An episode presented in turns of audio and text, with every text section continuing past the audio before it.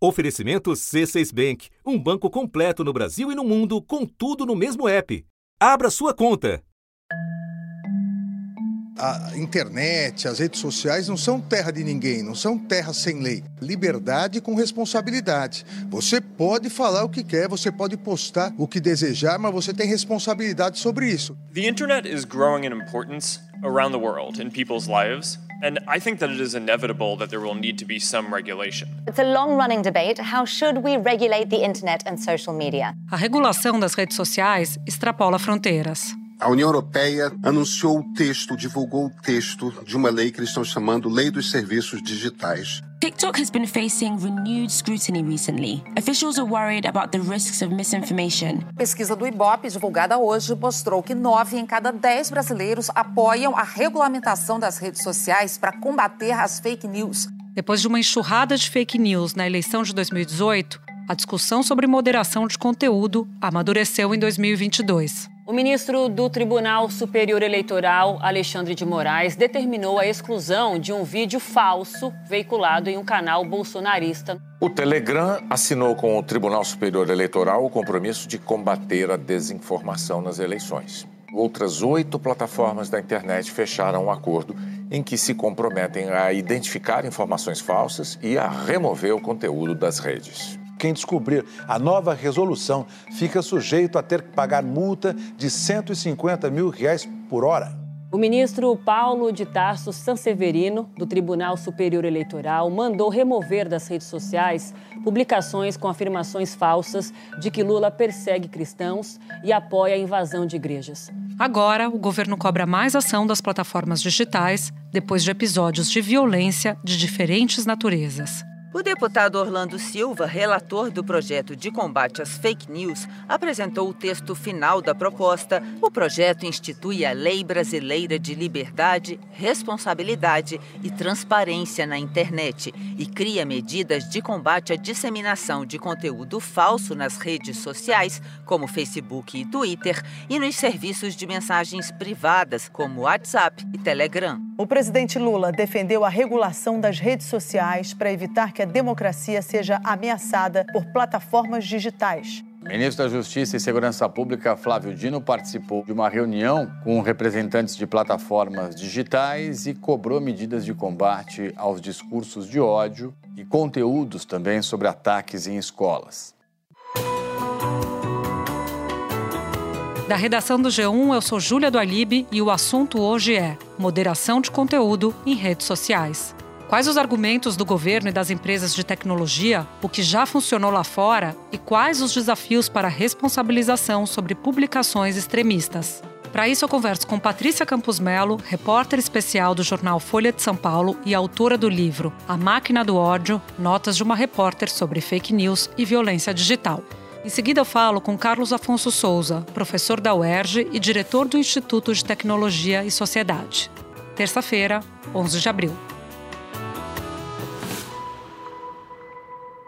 Patrícia, a discussão sobre moderação de conteúdo nas redes sociais se dá em duas frentes, uma no Supremo e uma outra no Congresso. Você pode explicar para a gente em que pé estão essas duas discussões e como as empresas de tecnologia se posicionam em relação a elas? Depois do dia 8 de janeiro, com os ataques antidemocráticos em Brasília, o presidente Lula disse eh, para o ministro da Justiça, Flávio Dino, determinou, olha, preciso ter uma regulação no Brasil que impeça que as redes sociais sejam instrumentalizadas por extremistas, né, que querem questionar a democracia. Então, desde aquela época, o Ministério da Justiça começou a trabalhar numa regulação que essencialmente muda uh, o cerne do Marco Civil da Internet. A nova lei estabelece as obrigações e direitos dos provedores de internet. O único ponto do Marco Civil da Internet que admite controle sobre as informações sem ordem judicial é o que trata da pornografia.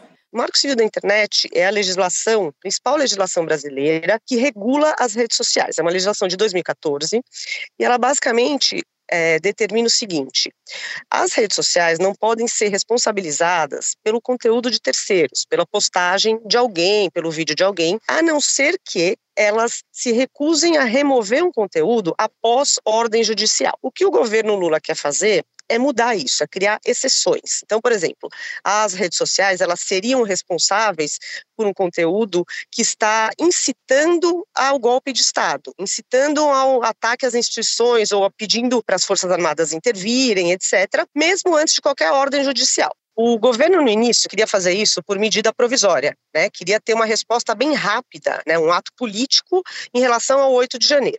Só que isso foi muito mal recebido dentro do Congresso pelo presidente da Câmara, Arthur Lira. Então, houve um recuo do governo, que então eh, está combinando, está sendo integrado a, o projeto do governo, né, toda a ideia do governo, dentro do projeto de lei 2630, que é o famoso PL das fake news, cujo relator é o deputado Orlando Silva. Orlando Silva defendeu que as redes sociais sejam obrigadas a deixar claro os critérios usados pelos algoritmos, ferramenta de distribuição de conteúdos aos usuários. Não é razoável convivermos num ambiente em que o algoritmo seleciona quem pode ouvir ou não, quem pode participar do debate público ou não. Daí se formam as chamadas bolhas, para usar uma palavra uma ilustração de um tema dos novos tempos.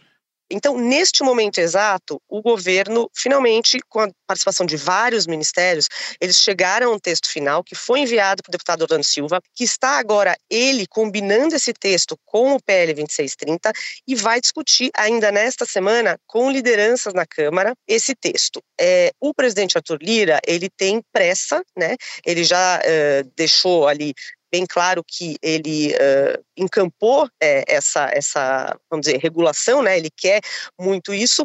Então, uh, existe uma ideia de que isso vai ser acelerado assim que o presidente Lula retornar da China. A segunda frente é o Supremo Tribunal Federal. O Supremo fez uma audiência pública recentemente, no final de março, sobre dois recursos extraordinários que eram usuários, né? Uma mulher que era uma professora, que era é, usuária do Orkut, que era uma rede social bem antiga, que é, pertencia ao Google, e fizeram lá, ela era uma professora de Minas Gerais, fizeram uma página é, falando mal dela, ofendendo, dizendo a ah, professora, etc. Ela pediu para o Orkut derrubar a página, eles não derrubaram, ela entrou na justiça pedindo indenização por danos morais e pedindo que uh, o Google fosse responsabilizado. O outro caso é, é, é parecido é, em relação ao Facebook, uma mulher que criaram um perfil falso dela, com a foto dela, dizendo que era ela, falando mal de um monte de gente. Isso causou muito transtorno e ela também pediu para o Facebook derrubar o perfil. O Facebook não derrubou e aí ela está pedindo uh, indenização por danos morais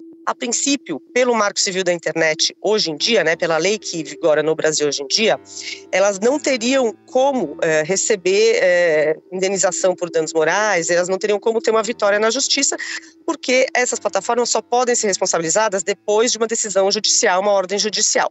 Mas existe uma percepção, e vários dos ministros do Supremo já se pronunciaram a respeito: o ministro Alexandre de Moraes, o ministro Luiz Roberto Barroso, é, o ministro Dias Toffoli, é, eles todos já, o ministro Gilmar Mendes, já disseram que eles acham que precisa haver algum tipo de exceção na imunidade concedida às plataformas pelo Marco Civil, porque do jeito que está hoje, não existe incentivo para as plataformas agirem de forma rápida e, e muitas vezes proativa para remover esse tipo de conteúdo, porque elas não podem ser responsabilizadas. O Tribunal Superior Eleitoral vai acelerar a retirada de fake news das redes sociais em período eleitoral. As plataformas terão no máximo duas horas para retirar de sites, blogs ou perfis qualquer postagem que tenha conteúdo julgado como mentiroso pelo Tribunal Superior Eleitoral. Antes, as plataformas tinham em média de 24 a 48 horas para cumprir a decisão. A multa para quem descumprir a decisão do TSE será de 100 a 150 mil reais por hora após o recebimento da notificação. E o acesso aos serviços da plataforma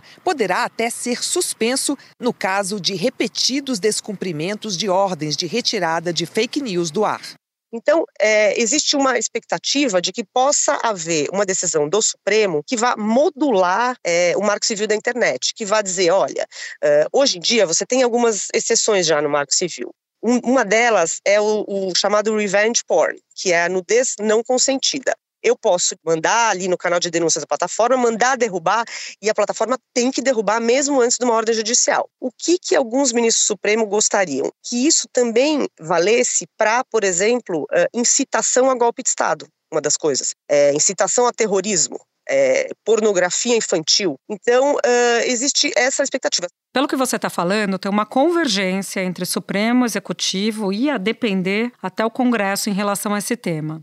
Agora, você fala sobre o conteúdo colocado na internet e a resposta que as redes têm que dar a esse conteúdo, mas tem uma outra discussão, que é a discussão sobre os algoritmos. Dentro do PL das fake news eh, e dentro do texto do governo, que o governo encaminhou, você tem algumas eh, provisões ali que são inspiradas na lei europeia, que acabou de entrar em vigor, que chama eh, a Lei dos Serviços Digitais, DSA. This new law will allow them to focus specifically on targeting big tech companies, some giants in the industry, the likes of Google, Amazon, Apple, Meta, and Microsoft. Uma delas é a transparência dos algoritmos.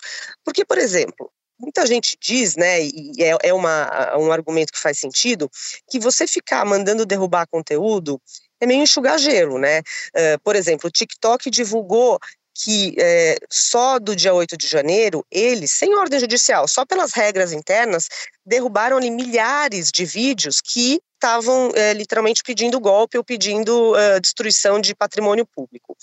Então, uma coisa importante é você entender por que, que as pessoas recebem tanto conteúdo, tanto vídeo extremista.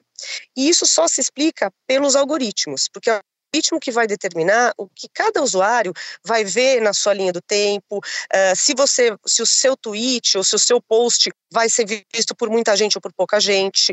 Uma das coisas que está em discussão é, dentro do PL das fake news é você ter transparência dos algoritmos. As pessoas têm que entender por que, que elas estão vendo o que elas estão vendo e por que, que alguns posts viralizam e outros não. E isso tem uma implicação é, internacional. Além dessa lei europeia estar tá tratando disso, você tem um caso muito importante que está agora na Suprema Corte Americana, que é um caso que chama Gonzalez versus Google. É de um caso de uma menina americana, né, uma mulher, que foi morta num atentado terrorista na França. Paris, França, 2015. Istambul, Turquia, 2017.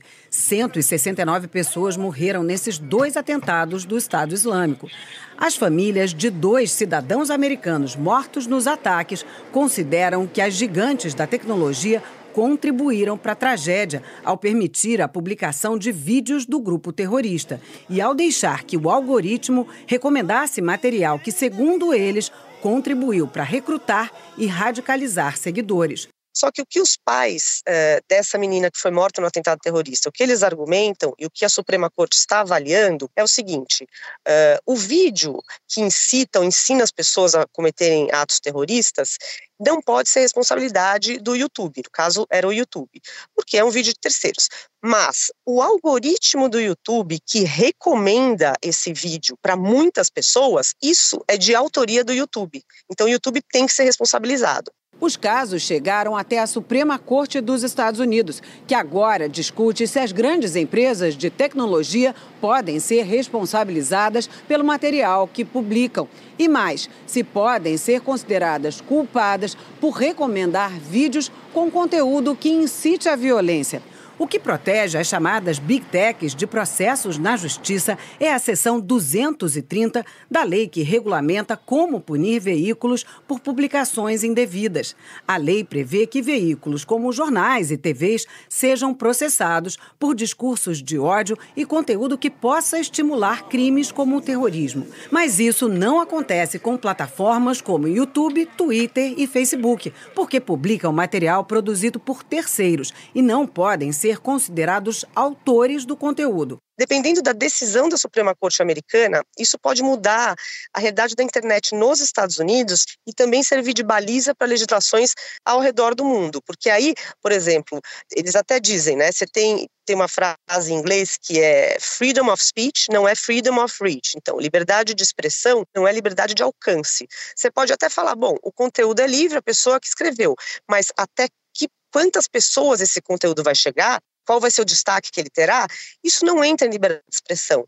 Isso é o algoritmo e a rede social tem que ser responsabilizada. Então, essa é, um, é, uma outra decisão importante e isso mostra como o mundo inteiro está tendo esse tipo de discussão ao mesmo tempo que o Brasil. Você disse que o governo passou ao largo dessas discussões nos últimos anos. E esse aumento da violência, principalmente nas escolas, tem levado o governo a se posicionar.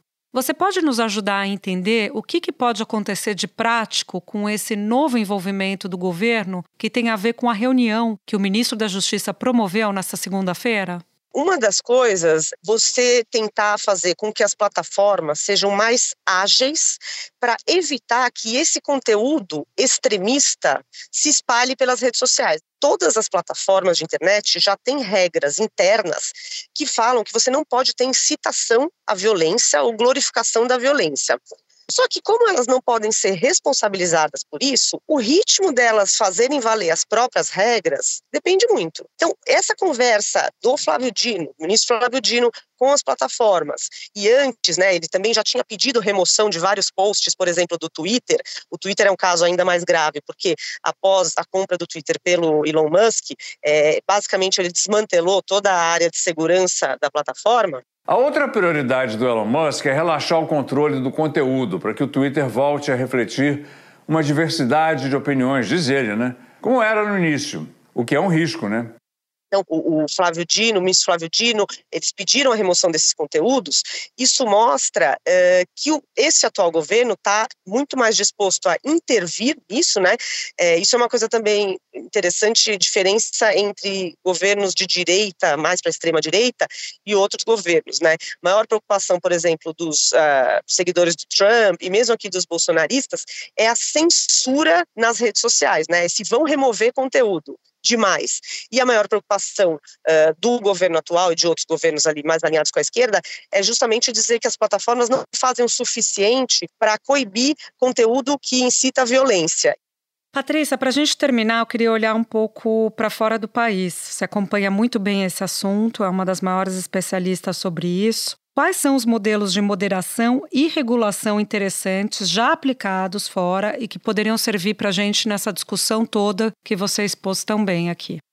Sim, você tem um momento do mundo inteiro discutindo regulação, principalmente dois tipos de regulação. Uma é que tem sido a inspiração do governo brasileiro, que é a legislação europeia, né, o ato de serviços digitais, que quer justamente uh, fazer com que as plataformas sejam mais ágeis uh, em relação a conteúdo ilegal e também, uh, às vezes, conteúdo que não é necessariamente legal, mas torna as redes sociais um ambiente tóxico. É, muitas das coisas que o governo federal está propondo no texto uh, tem inspiração no, no, modelo europeu. Além disso, você tem uma discussão que tem que está sendo feita em diversos locais do mundo, que é sobre o financiamento ao jornalismo. O outro lado do combate à desinformação é que a ascensão das redes sociais e da internet como ela é hoje causou uma revolução no modelo de negócio do jornalismo tradicional. Não é possível ainda hoje é que as grandes plataformas elas sejam consideradas empresas de tecnologia. Elas são também empresas de comunicação, empresas de publicidade. O maior volume de publicidade no mundo, quem ganha são essas plataformas. Então, existe uma discussão no mundo inteiro de como uh, fazer com que a mídia tradicional seja remunerada pelo conteúdo jornalístico que é usado pelas redes sociais. No Brasil, existe. Está, inclusive, dentro do texto né, do PL das fake news, estava e, e agora voltará a ser discutido, o um modelo australiano que prevê que grandes empresas de mídia e pequenas elas se juntem e façam negociações com o Google, a, a, Meta, né, que é dona do Facebook e Instagram, por remuneração dos seus conteúdos. Se eles não chegam a um acordo, existe uma arbitragem. As plataformas resistem muito, né? Elas não querem isso de jeito nenhum, elas ameaçam parar de uh, veicular links noticiosos, mas é, é, um modelo que agora também está, vai ser votado no Canadá e é um modelo que grande parte dos congressistas no Brasil e também é, da mídia uh, tradicional, profissional no Brasil, está apoiando. Patrícia, agradeço muito a sua presença aqui com a gente no assunto, sua estreia. Fica o convite para as próximas vezes e boa viagem, que eu sei que você tem um avião para pegar. Muito obrigada, foi uma honra participar. Obrigada, Júlia. Espera um pouquinho que eu já volto para falar com Carlos Afonso Souza. Com o C6 Bank, você está no topo da experiência que um banco pode te oferecer você tem tudo para sua vida financeira no mesmo app, no Brasil e no mundo todo. A primeira conta global do país e atendimento personalizado além de uma plataforma de investimentos em real e dólar com produtos exclusivos oferecidos pelo C6 em parceria com o JP Morgan Asset Management. Quer aproveitar hoje o que os outros bancos só vão oferecer amanhã? Conheça o C6 Bank. Tá esperando o quê? C6 Bank.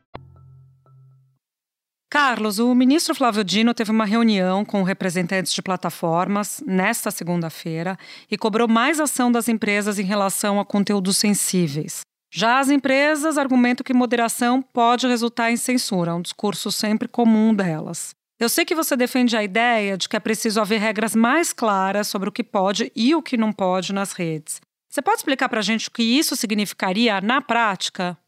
Olha, Júlia, nesse debate do ministro Flávio Dino com as plataformas, me parece que ambas as partes têm uma dose de razão em estarem preocupados. De um lado, quando o ministro aponta a necessidade de termos uma remoção mais rápida para conteúdos sensíveis, ele aponta para um fato de que é muito fácil de você perceber nas redes como diversos conteúdos que radicalizam, que causam danos, estão ficando nas plataformas mais tempo do que deveriam ficar. Ou seja, existe uma falha na moderação de conteúdo por parte das plataformas. Nós pedimos também a essas empresas que fortaleçam o monitoramento. Ou seja, não basta nesse momento que haja uma postura puramente reativa ou passiva dessas empresas em relação às solicitações que nós estamos fazendo. Agora, por outro lado, é importante a gente entender que quando as plataformas vocalizam essa questão de que é preciso tomar cuidado com o que vai se remover para não causar censura, aqui existe um ponto de atenção que me parece bastante delicado, que é existem determinados conteúdos que são mais fáceis de você identificar como sendo ilícitos. Uma imagem de exploração sexual de crianças, uma situação que envolve um conteúdo íntimo, com cenas de nudez, de sexo, são mais facilmente identificáveis até mesmo por é, ferramentas de tecnologia, de inteligência artificial. Agora, quando a gente pula para questões que são mais subjetivas, que envolvem uma análise de contexto, de como aquele conteúdo se insere dentro de uma conversa, esse é um ponto em que a inteligência artificial ainda não está lá. E justamente por isso existe uma preocupação de que ter uma lei, ter uma regra que obrigue a remoção desses conteúdos possa levar a uma remoção excessiva de conteúdos, de conteúdos que talvez não precisariam ser removidos e talvez criar mais confusão do que solução para esse problema, que, como você bem colocou, precisa de regras mais claras para que as plataformas saibam como agir, em quais circunstâncias, sobre quais conteúdos. Acho que esse é o ponto do qual esse debate hoje em dia caminha. Carlos, eu conversei com pessoas que estiveram na reunião com o ministro hoje e me relataram que o governo está colocando o foco muito nas redes tradicionais, que são essas gigantes, que operam no Brasil, tem escritório, tem time no Brasil, e está deixando de lado os chats de jogos, que é onde, de acordo com especialistas da área, onde o conteúdo criminoso está rolando solto. E esse é um ponto de atenção muito, muito importante, porque quando se olha para uma regulação, essa regulação precisa ter um objeto, um foco. E a regulação que o governo apresenta foca em algumas figuras, como redes sociais, aplicativos de mensagem instantânea, ferramentas de busca. No foco específico sobre rede social, o que a gente percebe é que cada vez mais existe uma disseminação de conteúdos que são danosos, que podem levar à radicalização de pessoas, em plataformas que às vezes não têm a rede social como seu principal propósito. Mas na medida em que elas permitem a interação entre diferentes contas, eu ali gero esse efeito que pode ser danoso. E esse é um ponto que a gente precisa prestar bastante atenção, porque quando eu digo que uma regulação ela vai incidir sobre rede social, eu tenho na cabeça determinadas empresas. Eu penso no Facebook, no Instagram, no Twitter. Mas é importante entender que esse cenário ele é muito mais abrangente, esse ecossistema é muito mais diverso. De acordo com a SaferNet, as denúncias de crimes de ódio na internet cresceram mais de 60% no primeiro semestre de 2022. O que mais cresceu com relação a essas denúncias? Então, intolerância religiosa, olha só, um salto de 654%. Xenofobia, né, contra estrangeiros, 520%. E em seguida, neonazismo, apologia a crimes contra a vida, LGBTfobia, misoginia e racismo. Porque se eu estou preocupado em gerar uma responsabilização de uma empresa que depende de um conteúdo postado por um terceiro, isso vale para plataformas de vídeo, isso vale para uma série de outros elementos, para uma série de outras plataformas que vão desde a Wikipedia que vive da postagem de conteúdos de terceiros, até as redes sociais das grandes empresas, que são o alvo prioritário dessa regulação. Então, é importante a gente pensar numa regulação que não foque nas redes sociais como a gente as conhece hoje, porque a maneira pela qual a interação vai se dar, ela vai constantemente se transformando, especialmente com os grupos mais jovens, que vão utilizar diversas ferramentas que podem ser muito desconhecidas pelo próprio legislador. Exato. Inclusive, na reunião com o Dino, o governo manifestou dificuldade de entrar em contato com essas plataformas que têm chats de games online. A exemplo do que aconteceu lá atrás com o Telegram. Quer dizer, nem interlocutor no país o governo consegue ter. Quais os desafios, então, que você enxerga para que esse tipo de material seja rastreado e as empresas sejam responsabilizadas? Olha, Júlia, me parece que o debate sobre regulação de internet no Brasil vai viver uma reprise de dois momentos que nós vivemos no passado. De um lado, é uma reprise do momento Telegram, um momento em que uma plataforma se torna importante no país com um número expressivo de usuários e é preciso que a gente tenha uma ordem de bloqueio emitida, no caso, pelo Supremo Tribunal Federal, para que essa plataforma entre em contato com a justiça brasileira. É muito provável que a gente veja nas cenas dos próximos capítulos situações em que plataformas populares podem ser objeto de uma ordem de bloqueio simplesmente por falharem em cumprir qualquer determinação, qualquer comunicação da justiça brasileira. E a segunda reprise é o momento baleia azul. Isso está conectado diretamente à questão da violência nas escolas. A baleia azul foi um jogo, um desafio que correu à internet em 2017 que levava a situações de, de ferimentos por parte de jovens que tomavam parte nesse desafio. Nunca se soube bem ao certo como isso funcionava, mas o Congresso fez uma CPI para analisar os desafios e o combate ao jogo Baleia Azul. Desespero dos pais, destino trágico de crianças e adolescentes. O jogo Baleia Azul, que surgiu na Rússia, já chegou ao Brasil e teria feito vítimas no Paraná, Rio de Janeiro e Paraíba. O jogo Baleia Azul e outros casos de maus tratos de crianças e adolescentes agora vão ser investigados por uma comissão de inquérito aqui do Senado. Me parece que agora, com a discussão de violência nas escolas, a gente vai viver uma reprise desse momento. E esse é um desafio, porque vai se tratar de uma situação em que se quer combater um dano que acontece fora das telas, que é o caso de violência nas escolas, mas como tratar isso do lado de dentro das telas é que é complicado, porque, por um lado, eu tenho situações que acontecem na Deep Web, é verdade.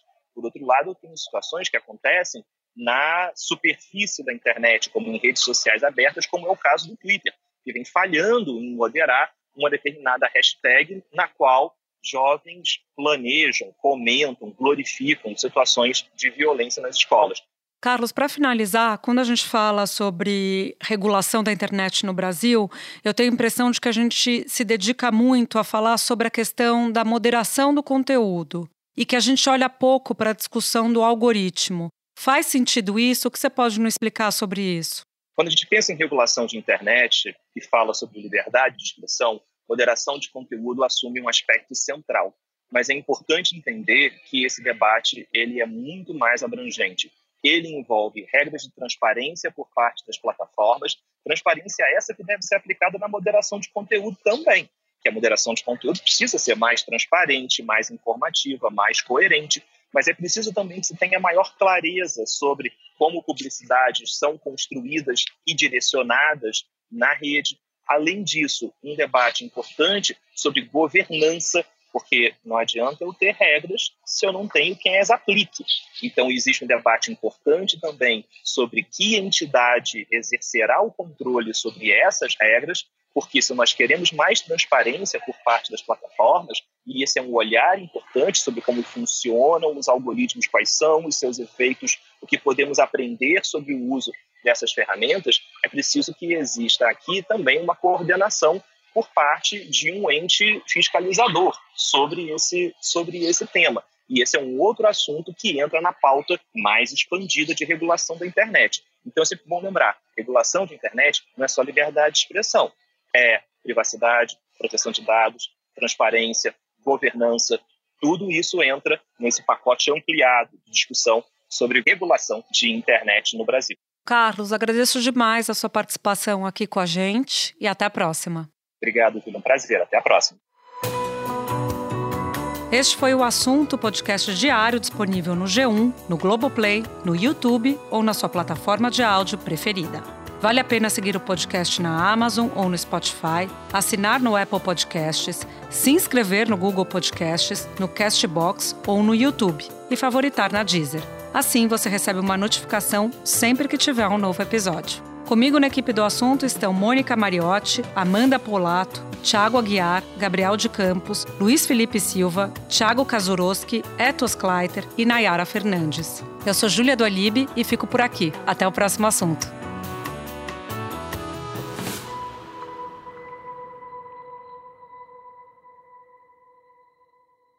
Você no topo da experiência financeira que um banco pode oferecer. Escolha um banco completo no Brasil e em qualquer lugar do mundo. Abra sua conta no C6 Bank.